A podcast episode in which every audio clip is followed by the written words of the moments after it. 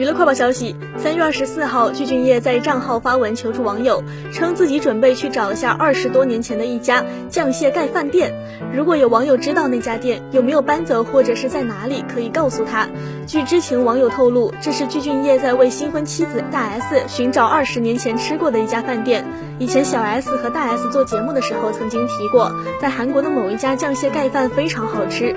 于是他大限求助韩国网友，希望完成大 S 和小 S 的愿望。あ。